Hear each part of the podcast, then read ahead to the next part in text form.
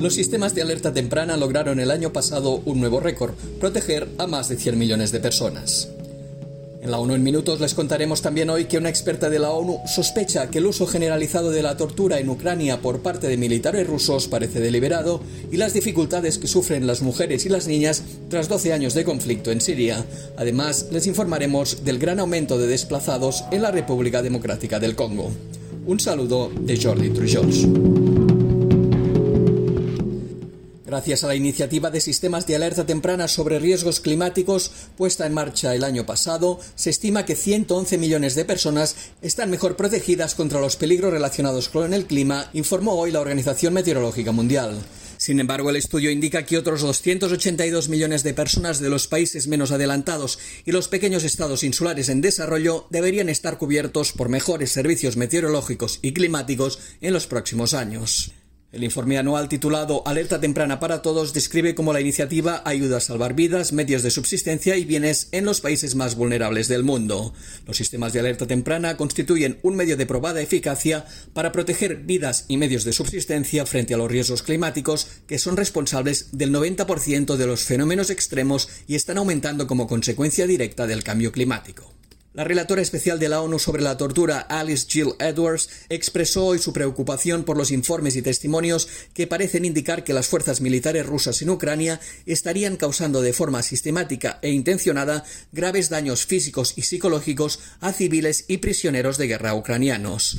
El fin último de estas prácticas sería obtener datos de inteligencia o forzar confesiones de personas detenidas, o debido a su antigua pertenencia o apoyo a las Fuerzas Armadas ucranianas, dijo Edwards en una carta dirigida a la Federación Rusa. La relatora recordó que si se demuestra la veracidad de estas prácticas constituirían violaciones individuales y también podrían equivaler a un patrón de tortura avalado por el Estado o de otros tratos o penas crueles, inhumanos o degradantes. En la carta, Edwards afirma que la constancia y los métodos de las presuntas torturas sugieren un nivel de coordinación, planificación y organización, así como la autorización directa, la política deliberada o la tolerancia oficial de las autoridades superiores. La relatora especial tiene previsto visitar Ucrania a finales de este año para llevar a cabo una investigación como parte de su mandato.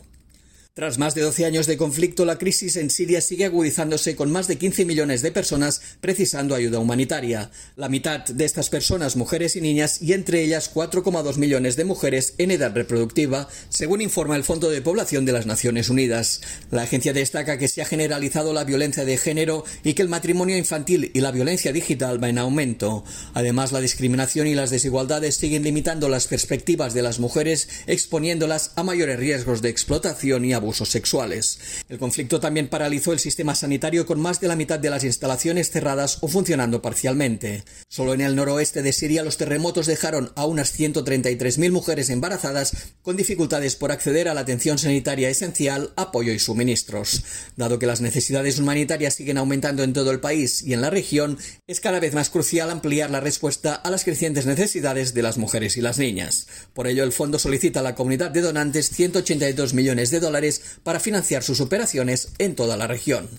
El aumento de los ataques a civiles por parte de grupos armados no estatales ha provocado el desplazamiento de cerca de un millón de personas en la República Democrática del Congo desde el mes de enero según informó hoy la Organización Internacional para las Migraciones. Se calcula que el número actual de desplazados internos en la nación africana supera los 6 millones, un incremento del 17% desde octubre de 2022. La población civil se ha visto gravemente afectada desde principios de año por la violencia y los brutales ataques perpetrados por grupos armados no estatales en el este del país, provocando la pérdida de vidas, desplazamientos masivos y un aumento de la inestabilidad.